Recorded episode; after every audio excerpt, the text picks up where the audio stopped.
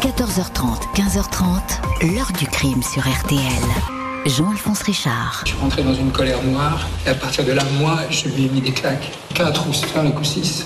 Et pas des petites baffes, je peux pas mentir. C'est des grandes baffes, j'avais des bagues à mes doigts. Et c'est parti comme, comme on lâche une... C'est parti tout comme ça. La, la vérité du moment, c'est ça.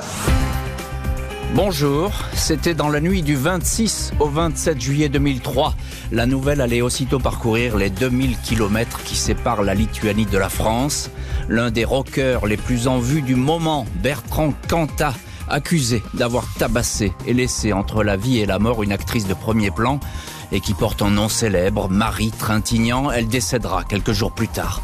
L'enquête menée entre Vilnius et Paris va conclure à un scénario sombre, brutal, des coups portés avec une telle violence qu'ils ont fini par tuer l'actrice. Un féminicide, même si à l'époque ce terme n'est pas encore entré dans le vocabulaire judiciaire. Le chanteur va parler d'un accident, bien que certains témoigneront de son tempérament violent vis-à-vis -vis des femmes. Presque 20 ans après les faits, sait-on vraiment ce qui s'est passé cette nuit nuit-là, l'enquête a-t-elle tout dit? Quel secret n'aurait pas été dévoilé? On en parle avec notre invitée Anne-Sophie Jeanne qui publie un livre enquête sur cette affaire. 14h30, 15h30. L'heure du crime sur RTL. Dans l'heure du crime aujourd'hui, nous revenons sur l'affaire Bertrand Cantat. À l'été 2003, le leader du groupe Noir Désir se retrouve impliqué dans une nuit de violence. Sa compagne, l'actrice Marie Trintignant, est retrouvée entre la vie et la mort dans une chambre à Vilnius, la capitale lituanienne. Ce dimanche 27 juillet 2003, peu après une heure du matin, le veilleur du Domina Plaza, une petite résidence hôtelière de luxe en plein centre de Vilnius, est alerté d'un tapage épouvantable dans l'appartement numéro 35. Le concierge essaie de joindre les occupants au téléphone, mais il n'obtient aucune réponse. Il monte à l'étage. Un homme entrebâille la porte et promet qu'il n'y aura plus de bruit. Le silence effectivement retombe pour le restant de la nuit. Le client en question est le rocker français Bertrand Cantat. Il loge dans l'appartement 35 avec la comédienne Marie Trintignant. Le couple est ensemble depuis un an. Cantat a rejoint à Vilnius la fille de Nadine et Jean-Louis Trintignant où elle tourne le téléfilm Colette. La soirée du samedi 26 a été festive. Le couple s'est retrouvé avec une bonne partie de l'équipe de tournage. Beaucoup de vodka et quelques joints. Avant d'aller se coucher, Bertrand Cantat et Marie Trintignant ont encore bu des verres avec Andrius Leliuga, un jeune lituanien assistant sur le téléfilm. Bertrand fait des reproches à Marie, le couple se dispute, l'assistant préfère les raccompagner au Domina Plaza. La dispute se poursuit dans la chambre. Un SMS adressé à Marie par son ancien mari aurait mis hors de lui le chanteur de Noir Désir, fou de jalousie. Il racontera plus tard aux enquêteurs lui avoir demandé de clarifier son attitude à l'égard de ses ex-maris. Elle aurait répondu si notre relation ne te convient pas, tu n'as qu'à retourner chez ta femme. Les coups auraient alors volé, le chanteur dira avoir déshabillé et couché Marie inerte, sans avoir conscience de la gravité de la situation à 5h30. Il appelle Vincent, le frère de l'actrice, il tient des propos incohérents. Vers 7h, il demande à la réception d'alerter les secours. Marie Trintignant, qui a sombré dans un coma profond, est conduite à l'hôpital de Vilnius. Elle est profondément endormie et ne montre aucun signe de réveil, s'inquiète le chef du service de neurochirurgie. Selon l'un des fils de la comédienne, Romain Kolinka, Bertrand Cantat était sous l'effet d'un mélange de médicaments et d'alcool. Quand il a poussé Marie, elle se serait cognée la tête en tombant. Mais personne ne sait, à ce moment précis, ce qui s'est vraiment passé. Le seul témoin direct, Bertrand Cantat, a ingurgité une boîte de médicaments, il a essayé de se suicider, on ne peut pas l'entendre tout de suite. La priorité est bien de sauver l'actrice, mais les nouvelles sont alarmantes. Opéré lundi 28 juillet, puis à nouveau mardi 29 par le chirurgien français Stéphane Delajoux, assisté de collègues lituaniens. C'est l'intervention de la dernière chance. Elle a subi un violent traumatisme. Malheureusement, je pense que ses jours sont maintenant comptés, déclare le docteur Delajoux, 1er août, Marie Trintignant, rapatriée en France dans un coma irréversible, décède à la clinique Hartmann de Neuilly-sur-Seine. 31 juillet, Bertrand Cantat est en garde à vue dans les locaux de la brigade criminelle. Premières explications, le bureau du procureur indique que le Français est soupçonné d'avoir infligé des blessures graves à sa compagne. L'avocat des Trintignants, Georges Kiechman, affirme que le visage est bien trop tuméfié pour parler d'une simple chute. Le chanteur, hagard en jean et veste grise, comparaît le lendemain matin devant la troisième cour de justice de Vilnius. Le procureur demande son placement en détention dans l'attente d'un procès. Le magistrat parle d'un crime grave. Je répute le terme crime, dit Quanta. C'est un accident après une lutte, une folie, mais ce n'est pas un crime. Son avocat lituanien évoque un tragique conflit humain. Bertrand Cantat quitte le tribunal menotté, placé en détention provisoire, une cellule individuelle au sous-sol de la vieille prison Lukiscu. Et la France ouvre donc de son côté une information judiciaire pour coup volontaire et non-assistance à personne en danger. La famille Trintignant a effectivement déposé plainte on va voir ce que vont révéler les autopsies et le sort qui va être surtout réservé à Bertrand Cantat. Les questions qui vont se poser sur le chanteur. Est-il un homme violent? A-t-il déjà euh, frappé des femmes? Et c'est tout de suite ces interrogations euh, qui surgissent euh, lors de cette enquête s'il est jugé en Lituanie Quentin, on le sait, à ce moment-là, il risque alors jusqu'à 15 ans de prison. Bonjour Anne-Sophie Jeanne. Bonjour. Merci beaucoup d'avoir accepté l'invitation de l'heure du crime et d'être aujourd'hui dans le studio de l'heure du crime. Vous êtes journaliste au point. Vous avez très longuement enquêté sur cette histoire Quentin. Euh, Vous avez mis deux ans pour écrire euh, le livre que je présente aujourd'hui à nos auditeurs. Il s'appelle Désir Noir. Évidemment, c'est euh, allusion mm. au, groupe de rock. Hein. Donc Quentin était le leader. je le conseille parce que pour tous les gens qui euh, se passionnent pour cette histoire, eh bien, il y a plein de choses nouvelles à l'intérieur. Vous avez recueilli des dizaines de témoignages. C'est une enquête très fouillée. Enquête qui fait polémique, évidemment, parce qu'avec Bertrand Cantat, tout fait polémique. On le sait depuis le début. Euh, les dossiers sont toujours encore sensibles et même 20 ans après, on s'aperçoit que euh, ça continue à être sensible. Alors, on va revenir, si vous voulez, aux fondamentaux, j'ai envie de dire. Mhm. Et notamment cette nuit de dispute. Le couple, cette nuit-là, s'est disputé. Ça ne va pas bien entre eux depuis un moment ou bien c'est d'un seul coup un accès de violence, une déferlante imprévue Alors c'est là où quelque part le, livre a un éclairage un peu nouveau. C'est-à-dire que euh, dans euh, la manière dont l'affaire Quanta a été relatée, on en garde le souvenir d'un accident, un terrible accident, une dispute qui tourne mal entre un couple un petit peu alcoolisé. C'est ce qu'il dit euh, d'ailleurs lui, un exactement. Et c'est la version qui a été retenue quelque part 20 ans après encore, qui perdure dans les médias, etc. La réalité n'a absolument rien à voir. C'est-à-dire que ce n'est pas du tout un accident. C'est d'abord d'une violence complètement. Oui, mais il y a des accidents violents. Oui, mais là, il y a 19 coups. C'est-à-dire que c'est un peu euh, complètement disproportionné. Une répétition, ça vous voulez Exactement. Alors d'abord, euh, c'est comme dans tous les cas de, de finalement de féminicide, ça n'arrive pas d'un moment à l'autre. C'est-à-dire que c'est pas un coup de folie, euh, une dispute qui tourne mal, un geste qui pourrait entraîner une chute. Non. Déjà, dès le rapport d'autopsie, on commence à avoir une, une vision absolument euh, très claire de, de la nuit. C'est d'abord en effet, une dispute qui a déclenché les premiers coups, mais euh, les coups sont d'une violence absolument sidérante. On, va voir d'ailleurs ce que donnent les autopsies, parce que moi j'ai relu évidemment les procès-verbaux de l'époque pour préparer cette émission, et effectivement j'avais il y a des détails que j'avais oubliés euh, qui sont euh, particulièrement terrifiants, on va le dire comme ça. Alors tout de même il y a, un déclic, hein, et d'ailleurs c'est ce qu'explique Bertrand Cantat, il s'en cache pas, il dit il y a un déclic, c'est une espèce d'un accès de jalousie, espèce de guerre entre les deux, là où lui il voit arriver un texto de l'ancien ancien mari de Marie Trintignant. Et là, euh, bah, il, il, pose des questions. Alors, ils ont beaucoup bu aussi. Hein, euh. Oui, mais alors le texto, attention, euh, c'est pas euh, merci pour cette nuit de folie hier soir ou quoi que ce soit. C'est-à-dire c'est merci ma petite Janice. Un texto finalement assez anodin parce qu'il faut se souvenir que Marie Trintignant était mariée donc à Samuel Benchetrit, qui est réalisateur. Elle vient de jouer euh, dans, dans, dans un de ses films. Ils ont d'ailleurs aussi un, un, enfant ensemble. Il lui envoie un message pour lui parler de la promotion du, du film qui s'apprête à sortir. Et comme elle joue un sosie de Janice Joplin, il signe ma petite Janice. Et c'est ce ma petite Janice qui, selon Bertrand Cantat, est insupportable, insupportable au point de tuer finalement. Mm-hmm. Et ça, ce qui est très important à mon avis de, de remettre dans le contexte, c'est-à-dire que ce SMS finalement, il arrive à un moment précis, c'est-à-dire que c'est pas ce SMS qui déclenche tout. Ils sont déjà dans un système quelque part d'emprise. On parle d'emprise aussi beaucoup aujourd'hui euh, dans les cas de féminicide. C'est-à-dire qu'au départ, leur, leur l'histoire d'amour qui était passionnelle, mmh. euh, très très forte, très joyeuse, s'est transformée petit à petit en cauchemar étouffant.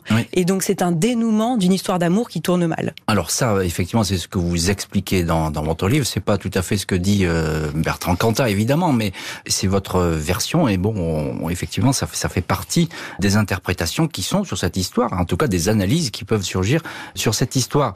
Qu'est-ce qu'il fait après cette bagarre? Il, il, se rendort, c'est ça? Hein? Il, il dit, j'ai pas eu la notion de ce qui pouvait se passer, de la gravité de ce qui était en train de se jouer.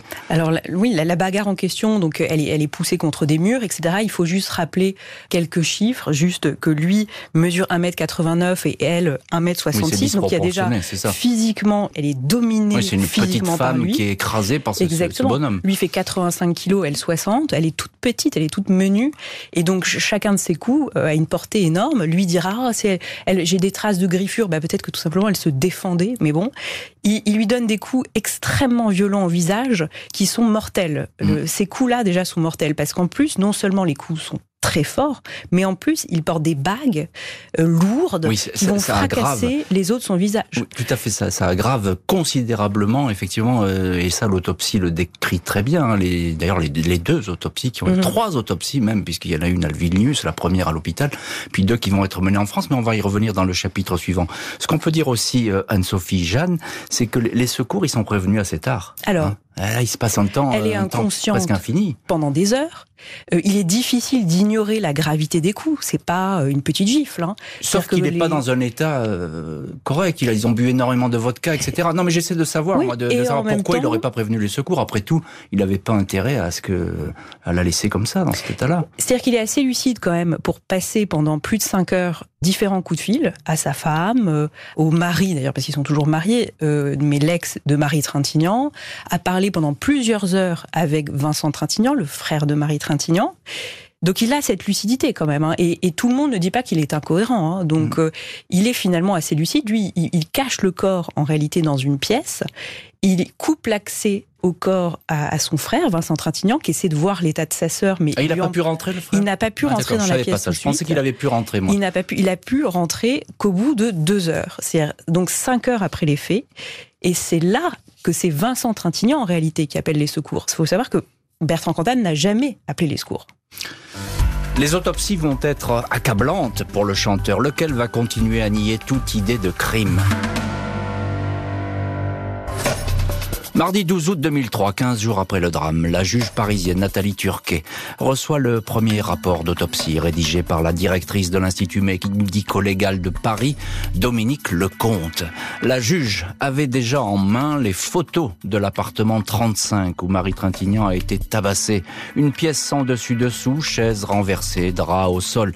Elle disposait aussi des photos de la victime prise à l'hôpital universitaire de Vilnius. Un visage tuméfié, boursouflé, œil droit gonflé, arcade sourcilière ouverte, hématome sur les bras et écorchures diverses. Avant de mourir, l'actrice a eu le nez cassé, causé par un choc frontal, coup de poing ou coup de tête.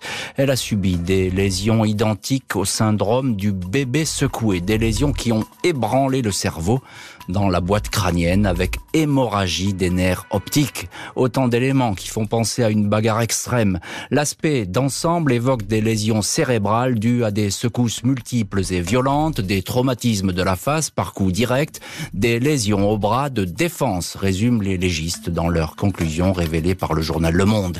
Aucune fracture du crâne décelée, ce que dément l'explication de Bertrand Cantat selon laquelle l'actrice se serait cognée la tête en tombant au policier lituanien le chanteur a indiqué qu'il a répondu au coup porté par sa compagne. Il aurait chuté avec une violente douleur au dos. Il se serait relevé pour gifler Marie, laquelle s'est affaissée en heurtant un radiateur. Jeudi 21 août 2003, Bertrand Cantat est extrait de la prison Lukiscu pour une longue audition menée conjointement par les enquêteurs lituaniens et français. La juge Nathalie Turquet a fait le déplacement jusqu'à Vilnius, accompagnée de deux policiers de la brigade criminelle. L'interrogatoire va durer 7 heures. Le chanteur T-shirt, veste jean, confirme que la dispute a éclaté aux alentours de 1 heure du matin. Il évoque effectivement le SMS adressé à Marie par son dernier époux, le réalisateur Samuel Binchet la colère est montée de part et d'autre pour se transformer en corps à corps. Lutte déséquilibrée, fait remarquer un enquêteur. L'actrice, 1m66 pour 60 kg, étant plutôt fragile face à un compagnon de 1m90 pour 84 kg. Mes baffes n'ont pas été des tapes légères, c'était des baffes fortes, déclare le chanteur de Noir Désir. Des gifles vraiment très fortes, données du plat et du dos de la main. Selon lui, il est possible que la tête de Marie ait heurté le chambranle de la porte. Les gifles ont effectué un violent mouvement d'aller-retour. Quatre gifles au moins. La bague, selon les experts, a pu ouvrir l'arcade sourcilière, même si un coup de poing n'est pas exclu. Avez-vous conscience d'avoir tué Marie Trintignant? demande la juge turquet. Quanta se livre alors à un long monologue avant d'éclater en sanglots.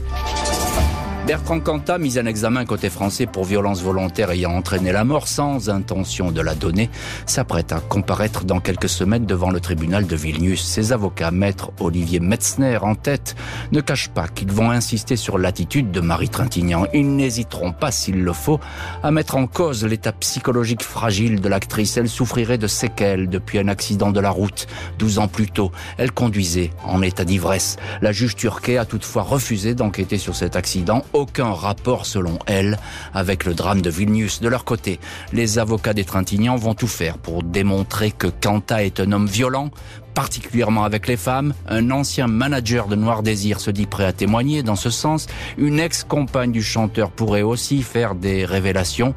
Mais toutes ces personnes reviennent sur leurs promesses. Elles décrivent certes Kanta comme un homme entier, excessif, colérique, mais jamais violent physiquement. Et voilà dans quel climat de tension, j'ai presque envie de dire d'adversité, se prépare ce procès Quanta où évidemment on va essayer de tout savoir sur cette rockstar, si son passé a pu peser dans ce déferlement de violence, s'il est familier euh, des coups. On va voir tout ça dans la suite de l'heure du crime. Alors on retourne avec notre invitée Anne-Sophie Jeanne, journaliste au point et auteur de Désir Noir, publié aux éditions Flammarion. Et c'est toute l'enquête finalement sur euh, cette affaire. Quant à Anne-Sophie, Anne-Sophie Jeanne, pardon, l'autopsie est bien sûr euh, effrayante, on le voit, en tout cas l'autopsie finale, hein, qui est menée par euh, l'Institut médico-légal de Paris. Elle est effrayante, mais surtout, elle est cruciale parce qu'on a, à travers ces éléments établis par les médecins, on a le déroulé précis de ce qui s'est passé.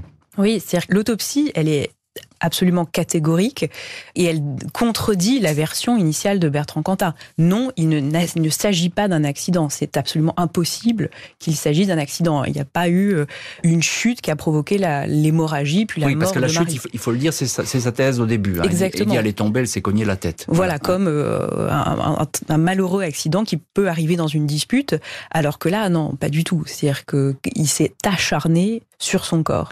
Alors, euh, il va dire, Quentin, il, va euh, préciser un petit peu le, contexte dans, dans, lequel ça s'est passé. Il va dire qu'il n'avait presque pas reconnu Marie Trintignant. Elle était, je cite son terme, elle était hystérique. C'est ce qu'il dit. Ah, l'hystérie, ça c'est. c'est un terme médical euh, du 19e siècle. Et puis hein, passible qui... de peine de mort, donc manifestement. enfin, c'est quand même, euh, c'est on est dans les excuses typiques euh, assez machistes, hein, d'ailleurs.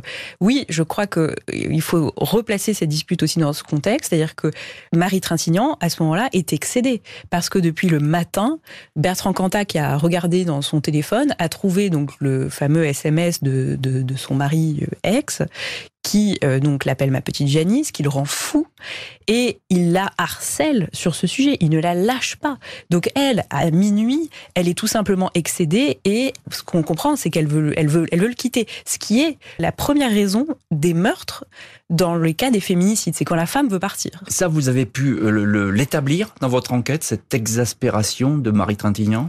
Absolument, et lui-même euh, le, finalement le dit, puisqu'il dit qu'il n'arrête pas de la questionner sur ce SMS et qu'elle ne répond pas vraiment, et parce que qu'est-ce qu'il y a à dire C'est vrai que c'est bon, et qui ne lâche pas. Donc lui-même admet qu'il ne lâche pas le sujet, qu'il n'arrive pas à admettre qu'elle puisse avoir encore des contacts avec son mari et le père de son enfant. Alors Anne-Sophie, Jeanne, euh, évidemment, euh, tout de suite on va le voir, et ça dès les premières heures, il y a deux clans qui sont deux camps ou deux clans, appelons-le comme on veut, mhm. euh, qui se mettent en place. Effectivement, il y a la famille Trintignant d'un côté, et puis il y a les Cantats de l'autre, pour faire court, avec deux avocats énormes du, du, du barreau parisien, Olivier Metzner, qui est décédé aujourd'hui, et qui était un immense avocat et qui défend Cantat, et puis Georges Kiechman, qui est également un, immense avocat, qui défend les, les Trintignants. Chacun fourbit ses armes. J'ai envie de dire, on cherche des éléments pour euh, accabler l'autre. Oui, alors tout de suite, euh, le clan, donc Quanta, comme on, l'appelle, euh, se, regroupe et d'abord va se mettre d'accord sur une version des faits,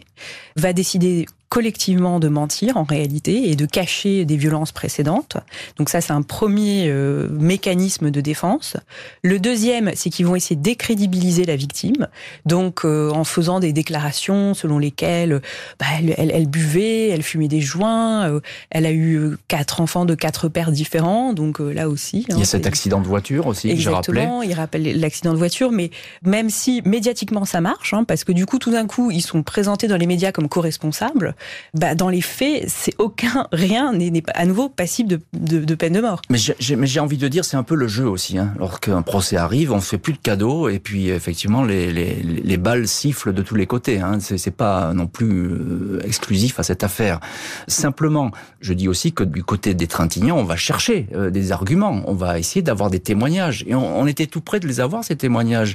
ils cherchent des témoignages sur la violence euh, présumée de, Bertrand Cantat.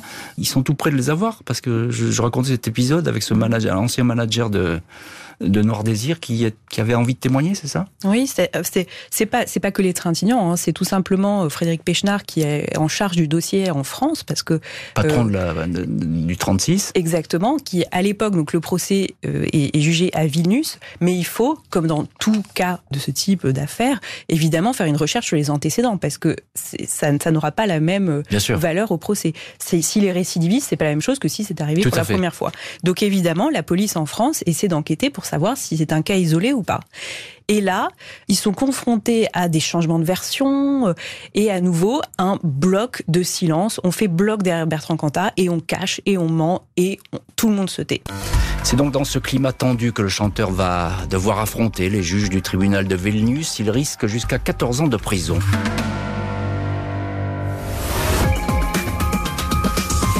Il est parfaitement invraisemblable de penser que cette frêle jeune femme d'un mètre 65, moins de 60 kilos, ait pu bousculer, renverser à terre un gaillard qui est un véritable athlète d'un mètre 90, 85 kilos et entraîné à plusieurs disciplines sportives. Je ne m'étendrai pas euh, sur l'hystérie prétendue de Marie, c'est l'excuse classique des hommes qui frappent du crime, avec aujourd'hui un retour sur l'affaire Bertrand Cantat. En juillet 2003, sa compagne Marie Trintignant est morte sous ses coups en Lituanie. Huit mois après, le rocker comparé devant un tribunal de Vilnius pour un long face-à-face -face avec la famille de la victime. Mardi 16 mars 2004, peu après 9 heures, Bertrand Cantat, 40 ans, épaisse tignasse, visage pâle mais serein, pénètre dans la salle principale du tribunal de Vilnius. Il est appelé à témoigner. On lui enlève les menottes. Reconnaissez-vous les faits? questionne le président. En partie, répond l'accusé. Je n'ai donné que quatre gifles et non sept. Je ne reconnais absolument pas l'aspect intentionnel. Cantat évoque sa relation fusionnelle avec Marie. Il raconte que pendant toute la semaine à Vilnius, il a dû endurer les critiques de l'actrice sur sa avec l'épouse qu'il venait de quitter, Christina Radi, alors qu'elle recevait un texto de son dernier mari. Il a vécu tout cela comme une épreuve. Le soir de la dispute, il raconte qu'elle a explosé. Je ne la reconnaissais plus. Elle était méchante, dure, elle s'est jetée sur moi. Je lui ai donné quatre gifles avec ma main droite.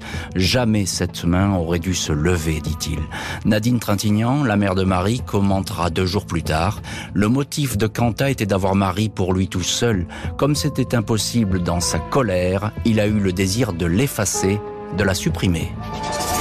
17 mars, l'épouse de Bertrand Cantat, Christina Radi, que le chanteur a quitté du jour au lendemain pour vivre avec Marie, témoigne de l'intégrité morale absolue de son mari. Selon elle, rien ne permet de dire que Bertrand était un homme, un amant ou un époux violent. Samuel Benchetrit, le dernier époux de Marie, indique pourtant qu'avant le procès, Christina lui aurait fait de toutes autres confidences, indiquant que le chanteur était bel et bien un homme violent. 22 mars, dernier jour de procès, Bertrand Cantat dit assumer sa responsabilité. Je ne comprends pas. Je ne peux pas comprendre ce qui s'est passé. J'aimais Marie de tout mon être. Je l'aime toujours et je l'aimerai toujours. Le procureur demande 9 ans de prison lundi 29 mars. Quanta est condamné à 8 ans de détention pour un meurtre qui n'a pas été commis sous l'émotion, précise le tribunal. Et voilà donc le chanteur qui prend le chemin de la prison euh, de Vilnius, Anne-Sophie Yann. Voilà, c'est comme ça qu'on prononce votre nom. Euh, Anne-Sophie Yann, journaliste au point, auteur du livre Désir noir qui est publié aux éditions euh, Flammarion. Dans quel climat, j'ai envie de dire, se déroule ce, ce procès? À Vilnius. Ce procès se déroule dans un climat extrêmement euh, tendu, c'est-à-dire qu'il y a en effet euh, deux clans, euh, donc le clan Trintignant et le, et le, clan Cantat, mais qui se reflètent surtout dans la société. C'est-à-dire que dans toute la France, on est en plein mois d'août, c'est le sujet de l'été, prend parti pour l'un ou pour l'autre, l'une et l'autre des familles. C'est ça. Alors il y a quelque chose d'important, et il était attendu à ce procès, c'est le, témoignage de Christina Radi. Christina Radi, bah, c'est l'épouse de Bertrand Cantat, il l'a quitté dès lors qu'il a connu euh, Marie Trintignant. Elle venait d'ailleurs d'accoucher, je crois, de leur deuxième enfant. Oui, cinq jours plus tôt. Voilà, cinq jours plus tôt. Donc il est parti. Bon, ben voilà, ça, arrive dans, dans la vie d'un couple il est parti. Elle, elle vient dire, euh, bah, il n'était pas du tout violent. Elle le soutient. D'ailleurs, on voit, on a ces images encore en tête, ces photos où elle lui tient la tête lorsqu'il sort de, du tribunal, etc. Donc, elle le soutient. Elle est avec lui, Christine oui. Elle le protège. C'est vrai que ce geste, il est, très émouvant parce qu'en effet, elle lui, elle lui, prend la main. Et surtout, ce qui est, ce qui est très fort pour euh, les juges, c'est que cette femme, donc, qui a été euh, abandonnée avec deux enfants quand même, il la quitte pour une autre femme, puis la tue. Malgré tout, le fait qu'elle viennent le sauver. Euh, cette femme qui est très digne, euh, très intelligente, euh, belle, en maîtrise totale de, ses émotions, elle est extrêmement convaincante. Ce qui est beaucoup plus perturbant, c'est que en arrivant à Vilnius, elle ainsi que les membres du groupe qui avaient été envoyés par la maison disque Universal en, avion privé pour être le plus vite possible sur les lieux du crime, justement, changent de version. C'est-à-dire qu'au départ, ils disent unanimement, plus ou moins à, différentes personnes, oui, c'est pas la première fois que ça arrive. Ça, vous l'avez établi. Exactement. C'est-à-dire qu'ils il, il est, ils parlent tous de violence. Et puis, le jour où Marie Trintignant décède, soit le 1er août, quelques jours plus tard, maintenant que ce n'est plus juste des coups et blessures, mais que c'est potentiellement donc un meurtre, un homicide, que Bertrand Cantat risque une peine beaucoup plus importante, ils changent tous de version. Et il y a quelque chose d'important, c'est ce que raconte Samuel Benchetrit, qui est le dernier époux hein, de, Marie Trintignant. Il dit, ben moi, euh, Christina Radi, elle m'a fait des confidences, et elle m'a dit qu'il était violent. Oui, c'est On verra, elle le redira plus jamais ça. Elle s'est confiée quand même donc à Samuel Benchetrit, euh, note qui, qui lui n'était pas tout de suite à Vilnius, donc euh, euh alors qu'ils étaient, lui était à Paris. Mais euh, pardonnez-moi, pardonnez-moi, euh, Anne-Sophie, mm. il ment pas, Ben il n'invente pas ce témoignage? Mais parce qu'il n'est pas seul en plus à dire ça. C'est-à-dire qu'elle l'a dit à Samuel Benchetrit, elle l'a dit à la maquilleuse du tournage, parce qu'il faut rappeler que c'était tout ça s'est passé sur le tournage d'un film. Elle l'a dit au fils de Marie Trintignant, et ils ont tous la même version. Ils ont tous entendu une version plus ou moins similaire des violences de Christina Radi. Alors un coup, elle, fait état de poursuite avec un couteau, un coup, euh, elle fait, elle fait état pour le coup de violences physiques. Elle dit aussi qu'elle n'est pas la seule victime, qu'il a frappé toutes les femmes qu'il a aimées. Donc, euh, quand même, elle s'étend euh, auprès de plusieurs personnes qui disent tous la même chose. Six mois après les faits et sa condamnation, le chanteur est transféré en France où il va purger sa peine. On va toutefois encore parler de lui. 15 octobre 2007, Bertrand Cantat quitte la prison de Muret, près de Toulouse, où il était incarcéré, libéré pour conduite exceptionnelle. Le chanteur retrouve son épouse, Christina Radi, et leurs deux enfants. La famille s'installe dans les Landes. Cantat dispose aussi d'un appartement à Bordeaux. Deux ans plus tard, Christina fait la connaissance d'un agent d'artiste, François Sobadu. Le chanteur ne va pas apprécier cette liaison. Dès le mois d'avril 2009, il appelle régulièrement Sobadu sur son portable. L'ambiance aurait alors commencé à se tendre. Les amants se retrouvent en catimini, mais Quanta vérifierait leurs allées et venues et leurs relevés téléphoniques. Le 3 juillet 2009, Christina adresse un mail à François Sobadu, teneur révélé par le journal Le Point. Je suis à bout de force, écrit-elle. Bertrand est extrêmement jaloux de toi.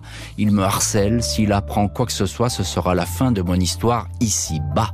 Le même jour, Christina laisse un long message inquiétant à ses parents qui habitent Budapest.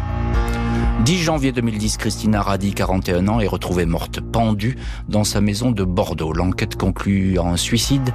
Trois ans plus tard, François Sobadu et une avocate spécialisée dans les violences faites aux femmes, Yael Mellul, demandent au parquet de Bordeaux la réouverture de l'enquête. Sans résultat, même les parents de Christina ne suivent pas et se rangent du côté de Cantal, lequel porte plainte en diffamation contre Sobadu.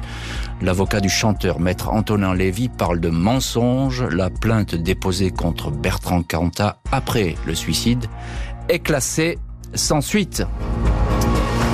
Et dans cette heure du crime, je reçois aujourd'hui Anne-Sophie Yann, journaliste au Point et auteur du livre Noir, Désir Noir, pardon, publié aux éditions euh, Flammarion.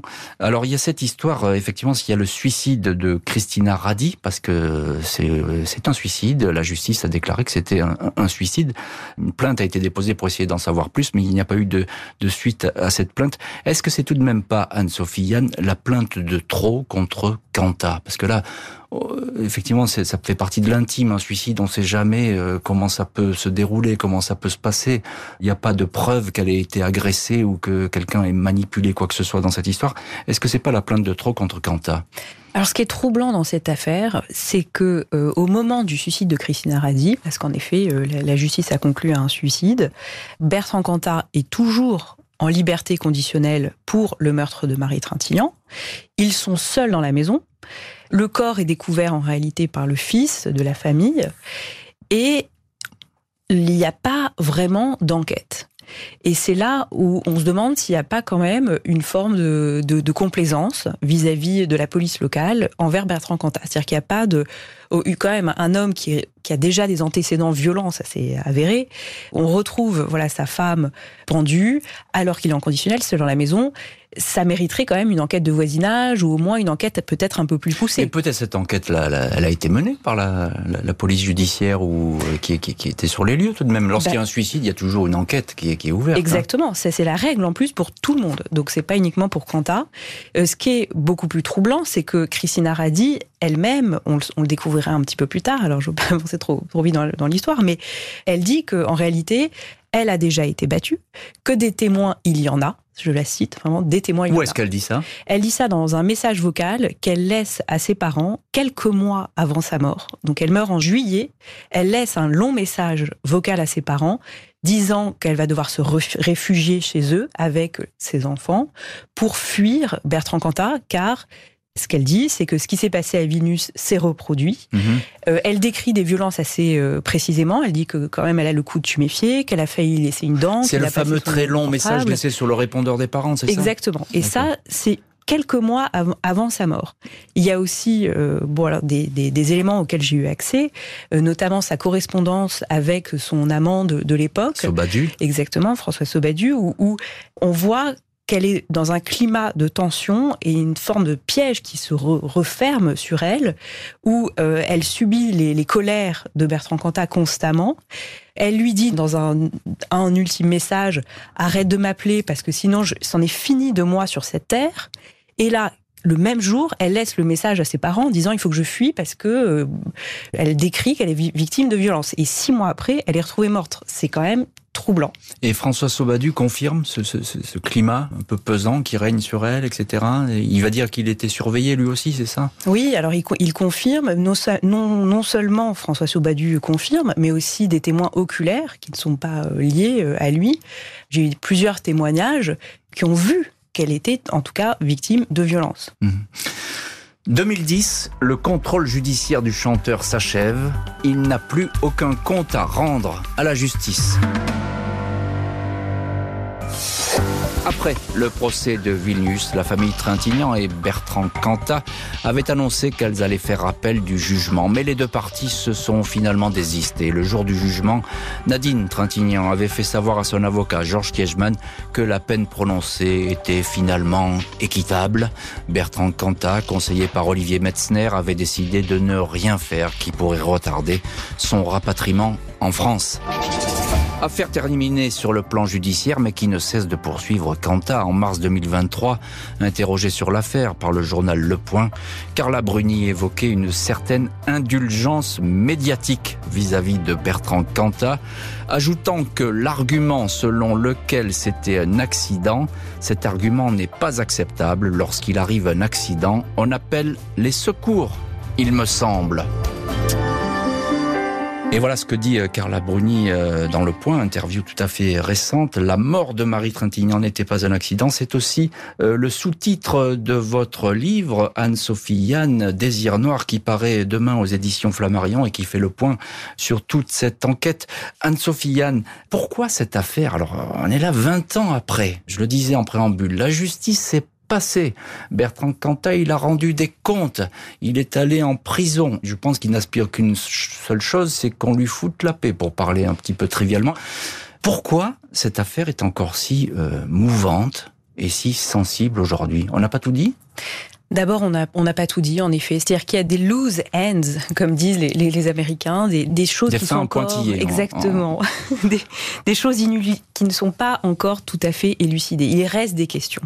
D'abord, en effet, donc il y a, il y a la question de, des précédents. Est-ce qu'il avait déjà été violent avant Marie Trintignant? Ça n'a jamais vraiment été réglé cette question. Tout ce qui s'est passé autour de la mort de sa femme, il y a quand même beaucoup de choses un petit peu troubles. Jusqu'à quel point il était violent? Est-ce qu'il y a d'autres victimes? Il y a probablement d'autres victimes. Il faut savoir qu'il y a une statistique euh, publiée dans le point cette semaine qui rappelle que 80% des auteurs de féminicides ont déjà été signalés. Donc euh, c'est un type de meurtre qui est hautement récidiviste par sa nature. Donc ça paraît, euh, d'un point de vue purement statistique, assez étonnant qu'il soit isolé. Peut-être pas en tant que meurtre, mais en tout cas en tant que violence. Ah, le fait c'est qu'on va, pas, on va pas aller sur ce terrain. Le fait c'est qu'effectivement, il n'y a rien contre euh, Bertrand C'est ce que c'est pourquoi ça intrigue encore aujourd'hui. Parce que du coup, on se dit, mais est-ce que c'est, il n'y avait que ça? Qu'est-ce hmm. qu'il y a d'autre? Pourquoi est-ce que 20 ans après, on se pose ces questions? À cause de justement tous ces faits. Est-ce que dans votre livre euh, Désir noir, est-ce que vous avez recueilli des, des, témoignages qui sont inédits? Il y a des personnes qui mhm. n'avaient jamais parlé jusque-là et qui aujourd'hui, avec le temps peut-être, commencent à s'exprimer, c'est ça? Oui, il y, a, il y, a, plusieurs témoignages inédits. Il y a aussi beaucoup de remises en, en contexte, parce que je crois que c'est assez, ce qui est important, c'est de comprendre comment on en arrive à cette nuit de Vilnius. C'est pas arrivé euh, d'une minute à l'autre. Non, il y a quelque chose de progressif. Et ça, euh, c'est ce que j'essaie de raconter. Donc, euh, comment on en arrive à cette nuit tragique? Quels étaient les signes? Qu'est-ce La mécanique, c'est ça Exactement, la mm. mécanique du crime, en mm, réalité. Mm, la mécanique du crime.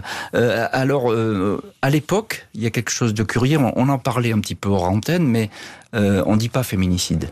Quand euh, Marie Trintignant est, tuée, elle meurt sous des coups, c'est comme ça, elle est morte sous, sous des coups de, sous des gifles. On parle pas de féminicide. C'est un terme qui n'existe pas. Et c'est un terme important aujourd'hui parce qu'il sert de marqueur dans l'histoire du, du, crime et dans l'histoire judiciaire. Mhm. À l'époque, non, ça passe comme ça. En fait, ce sont des violences, c'est ça. Oui, c'est-à-dire qu'on, c'est là où aussi cette histoire est toujours fascinante 20 ans après, c'est que pour nous, en tant que société, elle fait office de marqueur, c'est-à-dire qu'elle nous place là où on, on, voit, grâce à elle, où on en est collectivement mmh. sur les questions des violences faites aux femmes. Donc au départ, justement, il y a toujours le mot passion qui revient, à nouveau médiatiquement plutôt, mais on parle de crimes de passion, d'amour fou, euh, ce type de champ lexical qui aujourd'hui, petit à petit, et heureusement, parce qu'on tue pas par amour, est en train de disparaître. Avant, c'était le crime passionnel. Exactement. Et c'est avec l'affaire aussi Marie Trintignant où, a posteriori, on parle maintenant de féminicide. Et ça, c'est très nouveau. Mmh. Et vous pensez qu'aujourd'hui, justement, avec cette évolution des mœurs et cette évolution criminologique, j'ai envie de le dire comme ça, euh, l'affaire serait traitée différemment? Bah, D'un point de vue purement euh, juridique, déjà l'affaire Chris Naradi serait traitée différemment parce que depuis 2020, il y a une nouvelle loi, euh, la loi de, contre les suicides forcés, donc euh, qui punit le harcèlement moral qui conduit au suicide. Ça, c'est un cadre juridique qui aurait pu être exploité pour éventuellement poursuivre Bertrand Cantat à l'époque. Alors, ce n'était pas mmh. aujourd'hui, mais aujourd'hui, si cette affaire se, se, se produisait maintenant, on pourrait utiliser ce cadre-là. Maintenant, d'un point de vue aussi sociétal, ce genre de discours euh, où la, le coupable est, victime, etc. Oh, le pauvre, euh, non seulement voilà, il a perdu l'amour de sa vie, etc. Qu'on a pu entendre à l'époque, on peut plus, ça passe plus aujourd'hui en réalité. Ça passerait plus, hein, donc il y a une évolution euh, très très sérieuse des mœurs. vous, avez essayé de l'avoir, Bertrand Cantat? Oui. Quand vous avez écrit votre livre, qu'est-ce qu'on vous a répondu ou qu'est-ce qui vous a répondu Peut-être, je ne sais pas. Rien. Silence radio? Silence radio, il n'a pas souhaité répondre à, mes questions.